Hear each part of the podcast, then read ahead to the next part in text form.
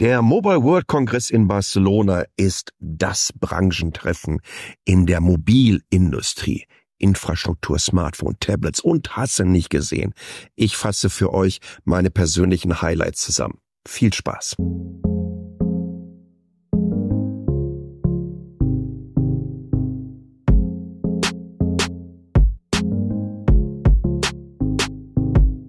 Willkommen, wir sind gut in den 80ern, also bezüglich der Episoden von Metacheles.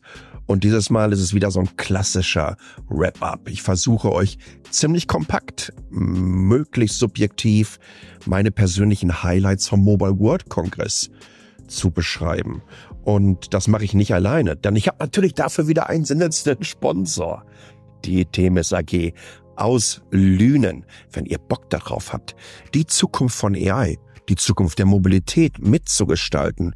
Ihr sucht vielleicht einen neuen Job, dann schaut doch mal unter itemis.com slash karriere nach, beziehungsweise kommt rüber auf Metacheles.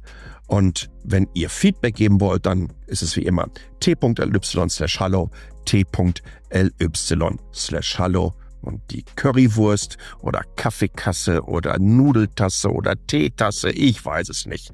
T.ly slash Paypal. Wie PayPal, hinten nur noch ein L und ein E dran für meinen Spitznamen. T.ly slash Paypal. Und jetzt voll rein in den Mobile World Congress. Disclaimer, Disclaimer. Ich war dieses Jahr überhaupt nicht da. Und dabei bin ich ja eigentlich zumindest äh, in der Nähe. Denn ich bin seit jetzt knapp drei Wochen in Dortmund. Ich nehme auf dem Samstag auf, am Sonntag kommt der Podcast raus und am Montag geht es für mich zurück nach Taiwan. Äh, hat eine ganze Menge damit zu tun, ich musste hier die neue Wohnung entsprechend einrichten und äh, mein lieber Herr Gesangsverein, ich habe es mir tatsächlich eine Ecke leichter vorgestellt. Aber wisst ihr was? Das wird eine Sonderausgabe werden, das meine ich wirklich so. Und in dieser Sonderausgabe werden wir uns mal über die Digitalisierung der Logistik in Deutschland unterhalten. Also wo und was und wie kann ich als Kunde Erfahrungen machen, bei denen ich nur noch sage, hallo, das Analogmodem hat wieder durchgeflötet. Es ist, also man kann, ich könnte ein Buch drüber schreiben, was ich in den letzten drei Wochen erlebt habe. Es soll kein Rentier werden, ihr Lieben. Der wird kommen. Ganz, ganz, ganz doll versprochen, weil ich es einfach nicht verstehe. Es gibt so Sachen, die, die kann man dann auch nicht nachvollziehen. Aber zurück zum Mobile World Congress. Ich hatte das Glück, dass genug Kolleginnen und Kollegen vor Ort waren, mit denen ich gechattet habe, auch nachgefragt habe, wie sind deren persönlichen Eindrücke, äh, die auf den verschiedenen Ständen waren. Und ich glaube, basierend darauf und das, was ich auch in Calls mit den einzelnen Firmen in Hinblick auf den Mobile World Congress mitgemacht habe, ist, glaube ich, schon ähm, eine recht valide Einschätzung. Wohlgemerkt, alles andere als objektiv. Das sind meine persönlichen Sichtweisen auf die verschiedensten Plattformen. Okay, äh, ich könnte euch von daher eigentlich auch gar keine Highlights präsentieren, sondern das sind meine persönlichen Lieblinge. Aber wie auch immer, ich hau Highlights und Best-of und so weiter rein, ne, damit ich äh, die Götter des SEOs überlisten kann. auch bei Spotify und bei Google und das sind nicht gesehen. Bei YouTube wird natürlich entsprechend danach gesucht und so versuche ich den so ein bisschen ein Schnippchen zu schlagen, um mit Tacheles ein wenig zu pushen nennen wir es einfach mal, die für mich spannendsten Ideen, Plattformen, Ökosysteme, Lösungen, wie auch immer. Wir legen los mit einem Device aus Deutschland. Man glaubt es ja gar nicht. Das KI-Phone der Telekom. Uiuiuiuiuiui. Und die Headlines, das waren richtig fette. Äh, die Telekom stellt das AI-Phone vor und es macht Apps überflüssig. Die Zukunft des Smartphones und hast du nicht gesehen. Ich habe keine Kategorie PR-Stand. Denn bei aller Liebe, und ich, ich, ich habe das auch schon mit dem Don Dahlmann in der kommenden Tech Lounge äh, durchgekaut, ähm, das ist es. Na, diese Natural AI App habe ich zum ersten Mal in vor zweieinhalb, fast drei Jahren unter iOS, meine ich, war das gesehen. Und das war eine App. Ein bisschen sah es auch noch aus wie ein kleiner Launcher die auf entsprechenden Eingaben, in diesem Fall über die Stimme, äh, Prozesse abgewickelt hat. Nennt sich dann so ganz spannend Large Action Model. Das haben wir, glaube ich, auch mit diesem kleinen Rabbit-Device, was wir im Rahmen der CES vorgestellt bekommen haben. Ne? Das war so ein kleines zusätzliches Hardware-Stückchen, was sich mit einem Smartphone verbunden hat und das was basierend auf euren Eingaben und der Verknüpfung mit euren diversen Accounts diese simplen Klick- und Langweilprozesse durchführen konnte. Also nach dem Motto, bitte buche mal einen Flug von Düsseldorf nach Dublin äh, am Mittwoch und kennt genau deinen Kalender, weiß, wann du wohin willst, mit welchen Fluglinien du am liebsten fliegst, in welchen Hotels du am liebsten bist, mit welcher Autovermietung oder wenn du mit Öffis hin möchtest, was am besten geht und macht das dann alles für dich. Und so in etwa sah genau das aus, was man jetzt zusammen mit Brain AI, so nennt sich das Startup, GitHub und Qualcomm entwickelt hat. Äh, das hört sich erstmal so an, als meine Güte, da haben sich mal eben schön einige Jahre zusammengesetzt äh, und was Neues bei aller Liebe. Wenn das Ding unter zwölf Monate, wenn überhaupt. Ich würde eher sagen, dass die Portierung auf Android ähm, wenige Monate nur gedauert hat. Das ist, also ist nochmal, was muss man ihnen lassen? Das ist ein guter PR-Stand. Spannend dabei ist, diese Tech-Demo wird natürlich nicht aus der Hand gegeben. Man sieht das relativ schnell, dass da drunter ein Stock Android liegt in den Videos, wenn die das bedienen. Und das war einfach auch der Grund, äh, warum es einfach nicht rausgegeben habe. Ich bin mir sogar sicher, dass da auch noch Default-Apps drauf liegen. Äh, ist das ein Betriebssystem? Nee, im Moment definitiv noch nicht. Wird das in Zukunft ein, eins sein? Hey, good luck Telekom, Security-Patches für das Ding andauernd zu liefern das wird, glaube ich, richtig, richtig spannend.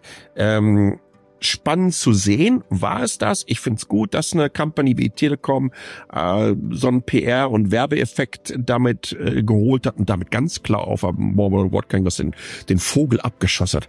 Aber bei aller Liebe, es ist doch ehrlich, ne? Macht es doch fertig und zeigt dann noch was Richtiges. Bei Smartphones habe ich zusätzlich noch das Honor Magic ähm, 6 Pro. Ähm, das einzige weitere Smartphone, was ich hier drin habe. Warum? Riesige Akku, sensationelle Kameraspezifikation und bezüglich, ja, Kapazität von Akku und Ladeperformance dreht es in diesem Fall einfach Kreise um die anderen Flagship-Phones von Apple, Samsung, Google und Co. Ach ja, und Spitzenhelligkeit.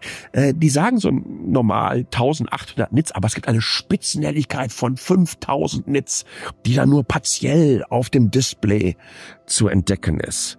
Ach, ich liebe es ja, wenn solche ähm, PR-Mitteilungen ähm, geschrieben werden. Äh, ich meine, 5000 Nits mal davon abgesehen, dass es auch diesen riesigen Akku innerhalb kürzester Zeit sowas von wegbrutzeln würde. Ähm, sieht das dann für euch in etwa so aus, als wenn ich mitten in der Nacht eine weiße Webseite aufmache, wenn du aufwachst? Ja, du bist komplett geblendet.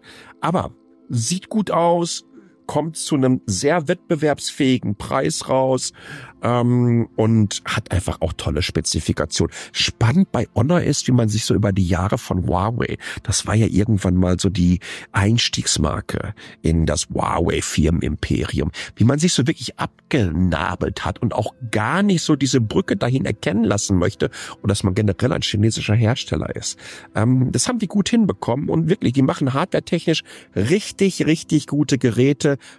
tolles Preis-Leistungsverhältnis. Ich hätte natürlich auch noch einen Xiaomi 14 Ultra nennen können. Oder ähm, sagen können, hey, Oppo kommt wieder nach Deutschland. Die Patentstreitigkeiten mit Nokia ähm, sind beigelegt. Also müsst jetzt wieder wahnsinnig viel Geld in die Hand nehmen, um das Team, was sie rausgeschmissen haben, mit, viel, mit großen Abfindungen, in, ich glaube in Düsseldorf saßen die, ähm, nach Hause geschickt haben, ähm, wieder einzustellen. Also ähm, Hut ab, äh, dann wieder so eine Marke aufzubauen. Aber ihr merkt schon, bei den Phones ist jetzt nicht mehr ganz so viel Musik drin. Deswegen, ich mag diesen Approach von einem, äh, von einem Google und von einem Samsung ähm, da viel eher die ähm, kleine Everyday Features von AI unterstützt auf ihre Plattform draufschieben. Und das sieht man ja insbesondere bei den Pixel 8ern, äh, aber jetzt auch bei den neuen Samsung Galaxy S24, was da alles geht. Galaxy. Was für eine Brücke ich hier wieder gerade baue. Galaxy Ring. Ring, ring, ringe, ringe, ding dong. Ähm, tatsächlich wurde der mal wieder gezeigt im Januar. Hatten sie den schon beim offiziellen Launch-Event der Samsung Galaxy S24 Serie angeteasert. Äh, jetzt haben sie ihn auch noch angeteasert, nämlich hinter so einem Glaskubus. Und jetzt frage ich mich, meine Güte, wann kommt der raus? Lasst mich mal raten. Vielleicht wäre es ja gar nicht schlecht. Man geht ja davon aus, dass die neuen Flip bzw. Fold Phones irgendwann so im Juni und äh, Juli entsprechend rauskommen. Und ähm, da würde es ganz einfach Sinn machen, so nebenher noch den Ring reinzupacken. Jetzt ist die Frage, äh, was kann Samsung da bieten, was andere nicht haben? Also die Urs und die Ringcons und, und wie sie alle heißen. Äh, wenn es nahtlos ins Samsung-Ökosystem, also mit Samsung Health und wie es alles heißt, integriert ist, oder wenn ich zum Beispiel solche Sachen machen kann, dass ich mein, mein Samsung Galaxy mit dem Ring entsperren kann und so, dann finde ich das schon wirklich richtig spannend, wenn der Preis stimmt und die Akkulaufzeit.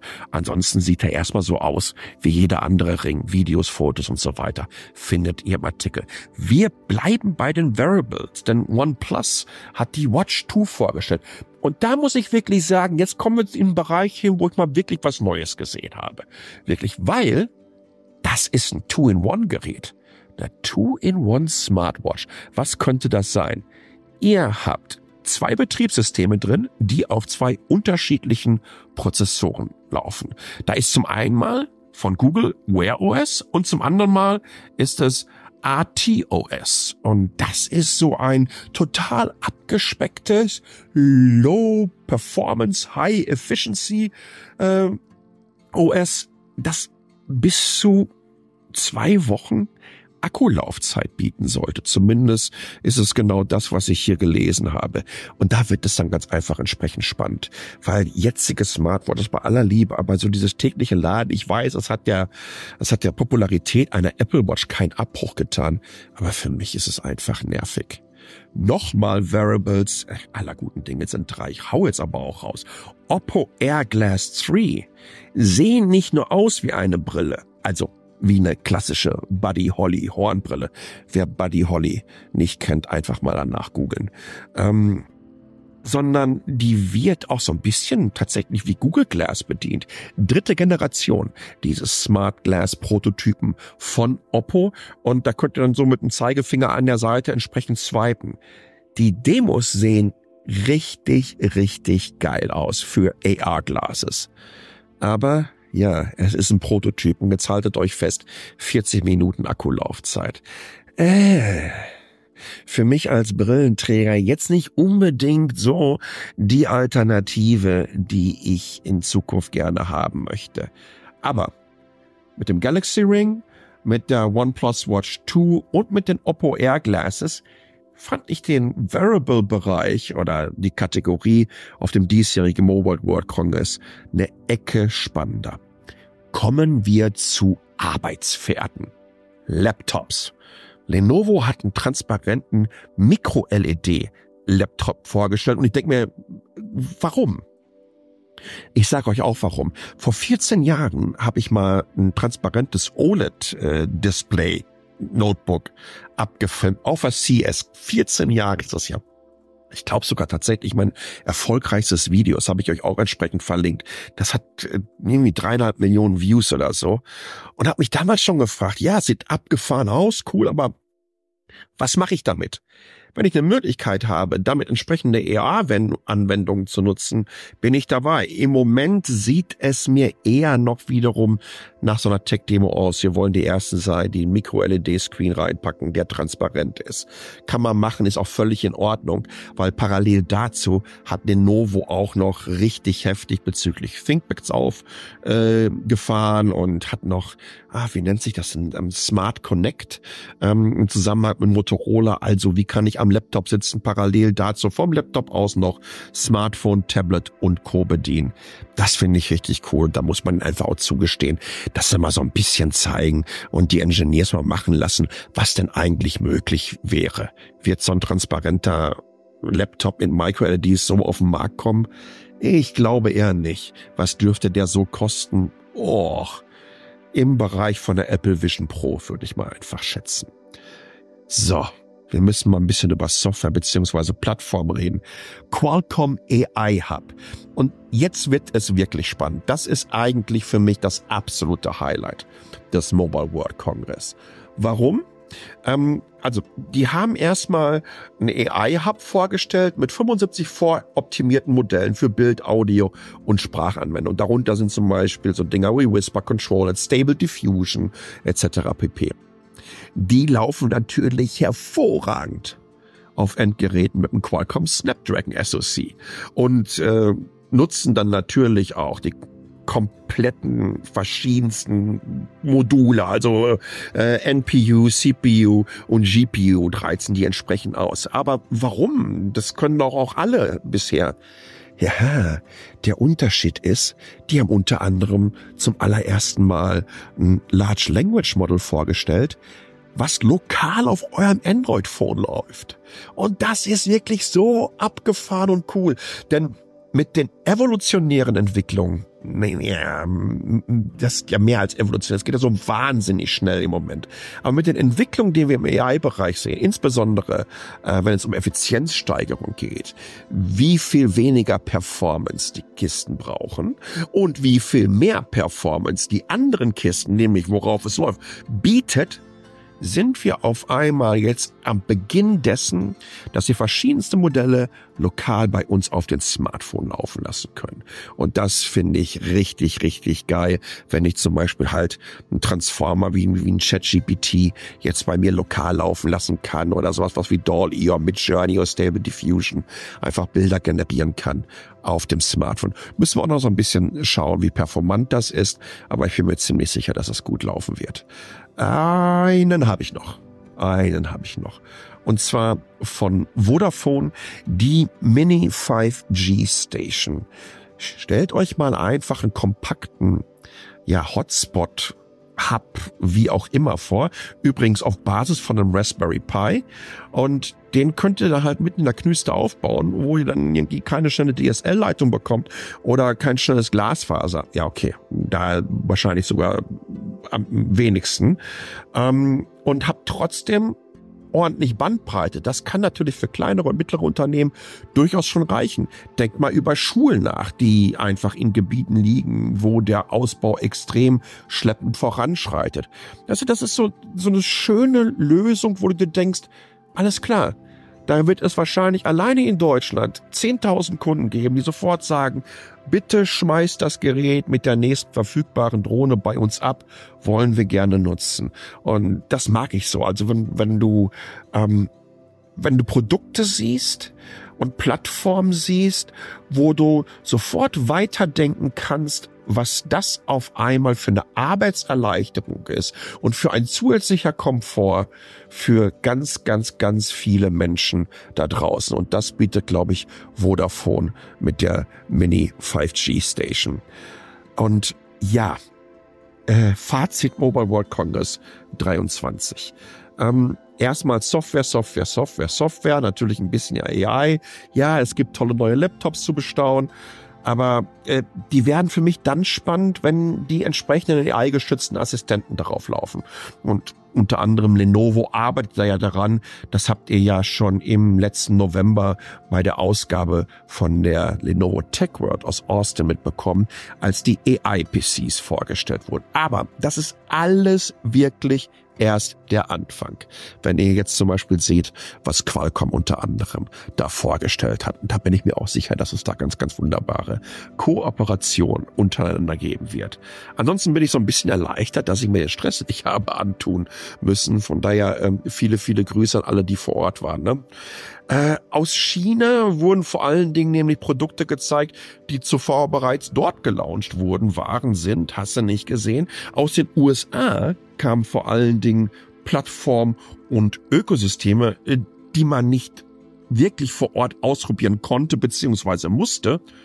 Ja, und aus Deutschland wurde das äh, KI-Phone eingeflogen, das jetzt auf den ersten Blick, denn ich habe es ja schon gesagt, anfassen durfte es man, man es ja nicht, nicht wirklich eine Neuigkeit äh, zu sein schien. Die gesamte Branche, und das finde ich wirklich spannend, die befindet sich in so einer evolutionären Twilight Zone.